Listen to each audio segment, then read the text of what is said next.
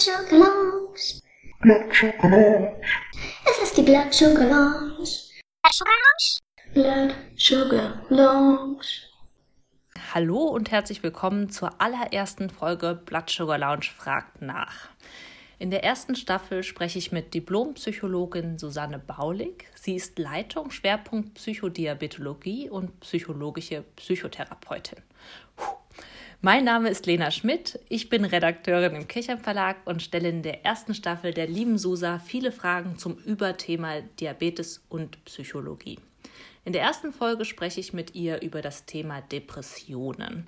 Wann beginnt eine Depression? Wie kann man sie behandeln? Leider sitzen wir im Moment äh, noch Corona-bedingt voneinander entfernt, aber ich gebe die Hoffnung nicht auf, dass wir am Ende der Staffel vielleicht nochmal irgendwie zusammenkommen. Liebe Sosa, schön, dass du heute dabei bist und uns in den nächsten Wochen und Monaten zu dem Thema begleitest. Ja, hi, äh, ich freue mich auch sehr drauf und ich fühle mich total geehrt, dass ich euch ganz viel erzählen darf und ähm, ja, freue mich sehr auf die Themen, die uns erwarten. Das ist ja sehr vielfältig. Das wird auf jeden Fall sehr vielfältig sein, das stimmt. Zu Beginn habe ich mir überlegt, das werden wir als kleines Ritual einführen, möchte ich dir drei Fragen stellen, mit denen du nicht äh, einfach nur so antworten kannst, sondern du musst dir eine Antwort aussuchen. Und damit würde ich jetzt einfach mal starten. Okay. Strand oder Berge? Ähm, Strand. Okay. Berge sind schon auch nett, aber wenn ich mich entscheiden muss, dann ist es immer der Strand. Heavy Metal oder Indie Rock? Indie Rock, ganz klar, muss ich nicht überlegen. Und wie stehst du zu Joggen oder Yoga?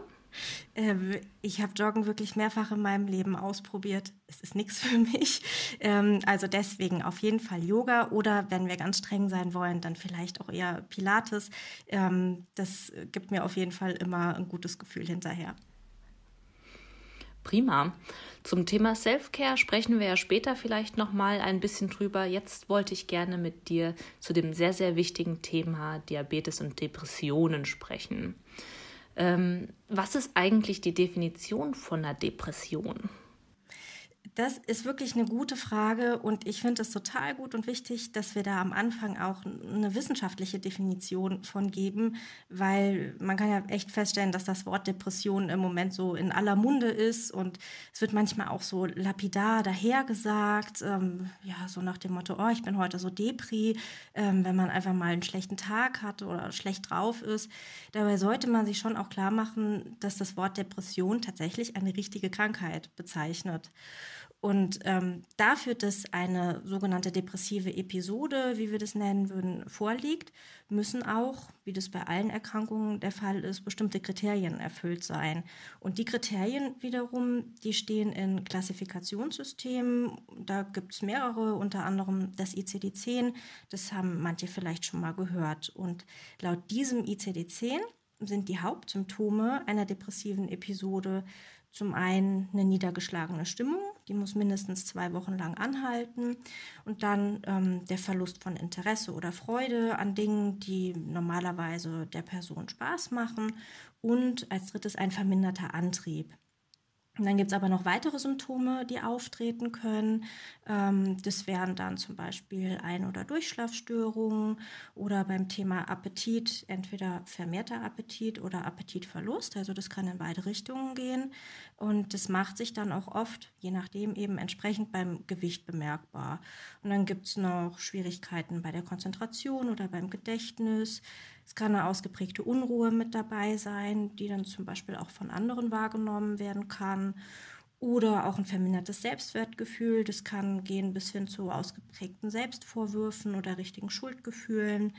Und schließlich dann auch wiederkehrende lebensmüde Gedanken oder suizidales Verhalten.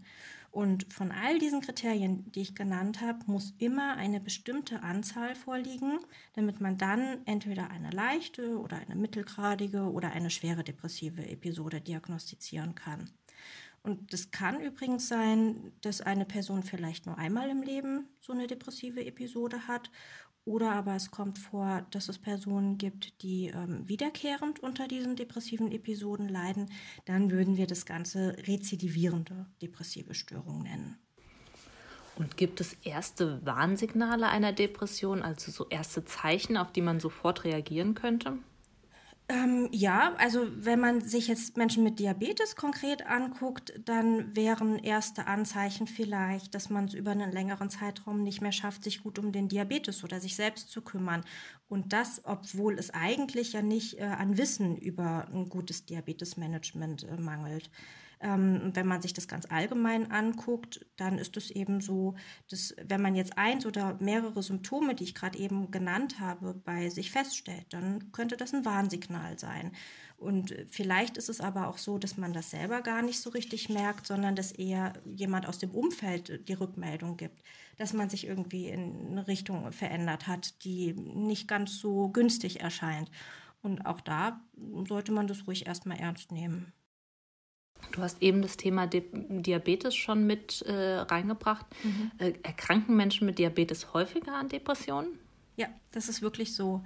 Ähm, man weiß wirklich, dass Menschen mit Diabetes ein erhöhtes Depressionsrisiko haben und äh, man sagt da so ungefähr 34 Prozent erhöhtes Risiko.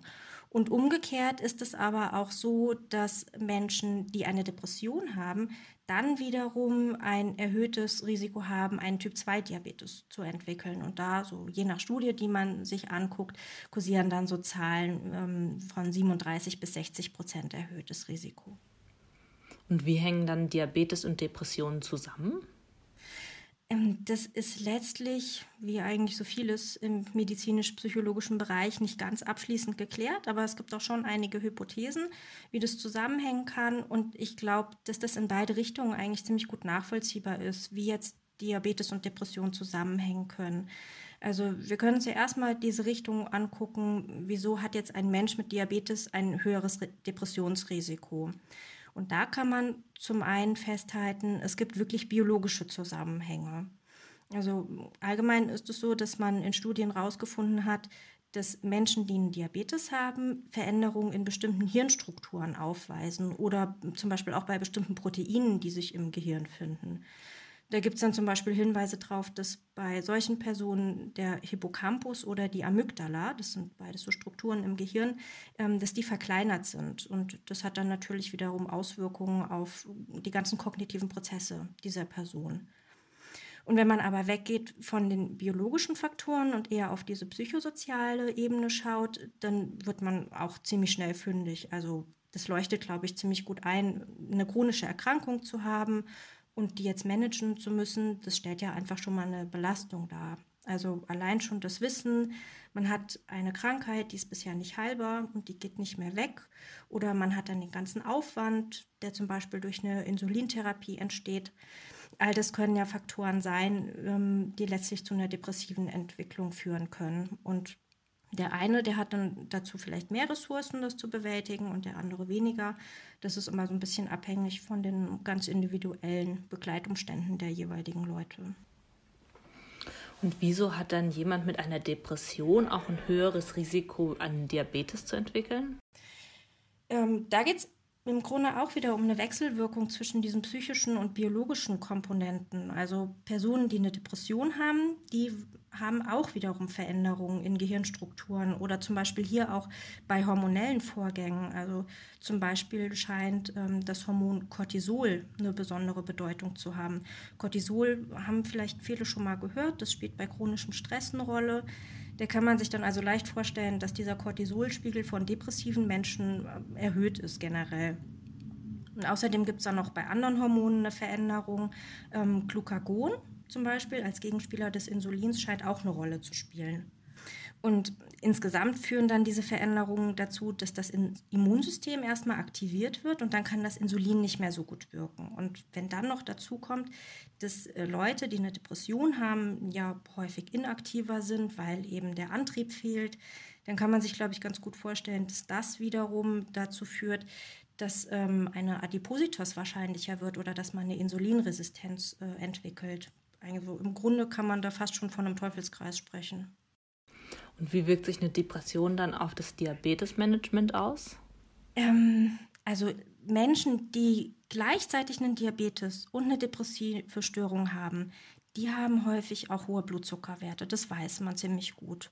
Und es kann daran liegen, dass es ihnen zum Beispiel durch den verminderten Antrieb einfach schwerer fällt, die ganze Behandlung des Diabetes so umzusetzen. Und dadurch leidet ja zum einen erstmal massiv die Lebensqualität. Also das wissen alle Menschen, die einen Diabetes haben, ähm, dass wenn sie sehr hohe Blutzuckerwerte haben, dass die sich dann einfach echt mies fühlen können. Und das wiederum verstärkt dann nochmal diese depressive Symptomatik, weil oft kann man ja gar nicht unterscheiden, woher kommt jetzt gerade ähm, zum Beispiel diese Energielosigkeit, die ich verspüre. Habe ich die jetzt, weil mein Blutzucker gerade so hoch ist? Das kann ja sein. Oder meldet sich da gerade wieder die Depression? Das kann ja auch sein. Und im Grunde kann man das nicht unbedingt auseinanderhalten, weil sich beides ja auch gegenseitig wieder bedingt. Und wenn wir jetzt nochmal konkret auf diese Auswirkungen von dem fehlenden Antrieb schauen, dann bedeutet das, dass je schwerer die Depression ausgeprägt ist, also je je schlimmer das mit dem fehlenden Antrieb ist, umso schwerer fällt es dann ja auch, Medikamente zu nehmen oder zum Beispiel Insulin zu spritzen. Und dann hat man eben eine immer schlechtere Blutzuckereinstellung in der Folge. Und daraus resultieren dann auch wieder bestimmte Folgen. Also wer dauerhaft einen ganz schlecht eingestellten Blutzucker hat, der hat natürlich auch ein höheres Risiko für Folgeerkrankungen. Und jetzt kann man konkret sagen, dass es bei Menschen mit Diabetes und einer Depression schon öfter zu Komplikationen kommt, was bestimmte Folgeerkrankungen angeht und dass die tatsächlich ein höheres Sterberisiko haben. Das klingt jetzt erstmal ziemlich hart, aber die gute Nachricht ist immerhin, dass man ja nicht nur den Diabetes, sondern auch eine Depression sehr gut behandeln kann. Stichwort Behandlung. Wie behandelt man dann so eine Depression oder eine depressive Phase? Ja, also grundsätzlich kann man ja eine Depression entweder psychotherapeutisch oder medikamentös oder eben in Kombination von beidem behandeln. Und da ich jetzt selbst Psychotherapeutin bin, fokussiere ich mich natürlich immer am ehesten auf die Psychotherapie und empfehle die natürlich immer. Das äh, gilt jetzt auch für alle nachfolgenden Podcasts, äh, die wir so aufnehmen. Äh, klar, ich bin Psychotherapeutin, ich mache natürlich nichts anderes und ich empfehle immer die Psychotherapie. Ähm, und ich habe ähm, in meiner psychotherapeutischen Ausbildung das Verfahren der Verhaltenstherapie gelernt. Es gibt ja auch noch viele andere Verfahren, zum Beispiel die tiefenpsychologische Therapie, die Psychoanalyse, die systemische Therapie, die Gesprächstherapie. Ähm, aber ich als Verhaltenstherapeutin werde natürlich auch in aller Regel ähm, jetzt und in allen anderen Podcasts über verhaltenstherapeutische Methoden erzählen. Zum einen, weil ich es gelernt habe und zum anderen, weil ich echt davon überzeugt bin, dass die Verhaltenstherapie auch eine wirklich gute und wirkungsvolle Methode ist, vor allem auch für Menschen mit Diabetes. Aber klar, also für viele Patienten und Patientinnen sind vielleicht andere Verfahren besser geeignet und das muss erstmal jeder für sich selbst rausfinden. Und ähm, wie dann die Depression in der Therapie konkret behandelt wird, dafür gibt es wirklich ganz viele unterschiedliche Methoden. Also am Anfang einer jeden Psychotherapie sollte eigentlich erst immer mal stehen, dass sowohl Patientin als auch Therapeutin verstehen, wie genau die Depression sich jetzt bei dieser individuellen Person entwickeln konnte. Also was waren die Voraussetzungen, was waren so diese auslösenden Punkte, ähm, was hält die Depression aufrecht. Aber auch davon werde ich wahrscheinlich äh, in den folgenden Podcasts immer mal wieder erzählen, weil auch das gilt eigentlich unabhängig davon, welche konkrete Störung wir uns anschauen. Also man muss immer erstmal verstehen, welche Mechanismen überhaupt dazu geführt haben. Und wenn man dann zum Beispiel bei einer Person, die eine Depression hat, ähm, gesehen hat, okay, die Person hat vielleicht vor einer Weile ihren Job verloren, dann ist die ganze Tagesstruktur zusammengebrochen, die sozialen Kontakte sind weggebrochen, weil sie jetzt vielleicht nicht mehr ihre Kollegen und Kolleginnen sieht.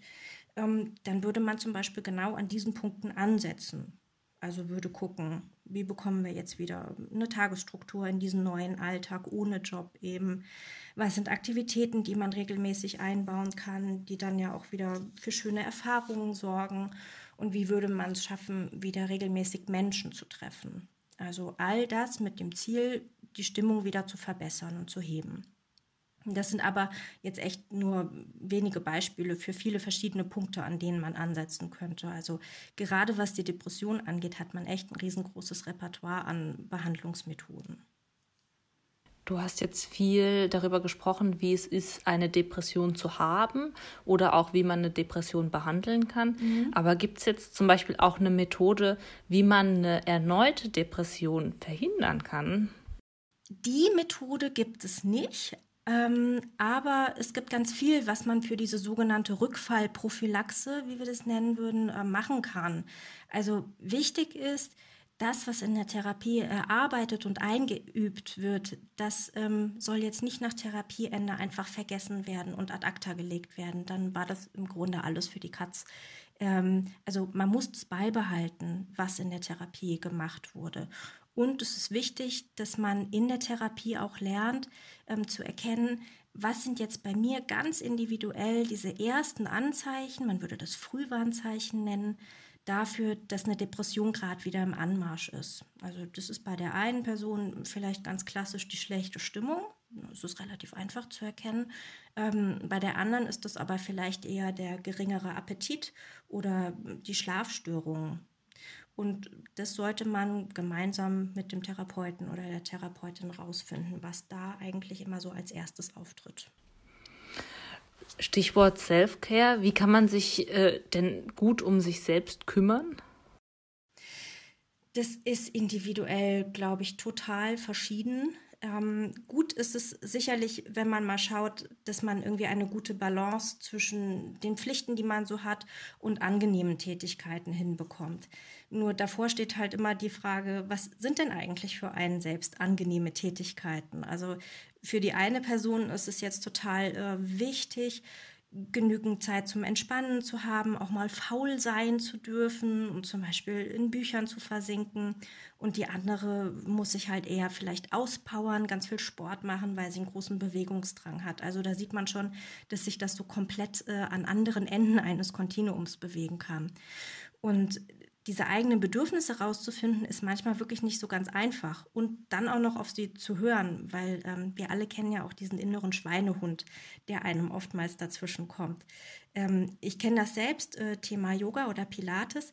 Ähm, ich weiß nämlich eigentlich, dass ich ähm, regelmäßig sowas wie Yoga oder Pilates machen sollte, weil mir das gut tut, weil wenn ich das nicht mache, das habe ich leider Gottes mehrfach ausprobiert, dann bekomme ich dauerhaft Rückenschmerzen.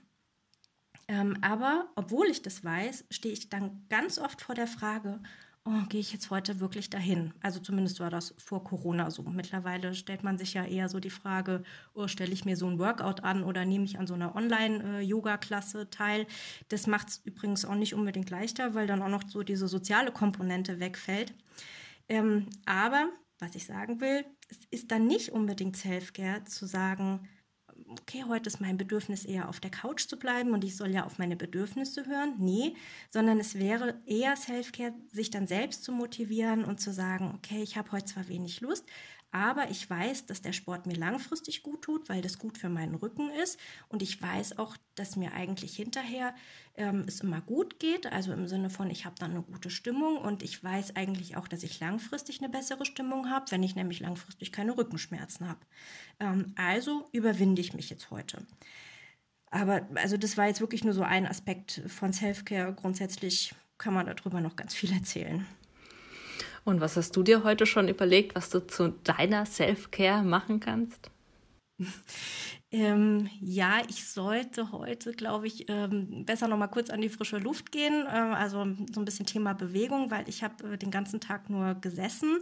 Und ähm, ich habe mir auf jeden Fall vorgenommen, heute Abend mir was Gesundes zu kochen. Und ich höre jetzt schon meine Kinder schreien, weil es Gemüse beinhalten wird. Ähm, die werden sich sehr beschweren. Aber ähm, ich habe mir vorgenommen, ich werde es trotzdem durchziehen, weil ich nämlich gerne ein gesundes Abendessen haben möchte. Das hört sich doch nach einem vernünftigen Plan an. Ja. Dann wünsche ich euch viel Spaß und guten Appetit und vielen Dank für dieses sehr, sehr aufschlussreiche Gespräch und bis zum nächsten Mal. Bis zum nächsten Mal. Jetzt haben wir viel darüber gesprochen, dass es unter Umständen doch ab und an notwendig ist, eine Psychotherapie zu machen.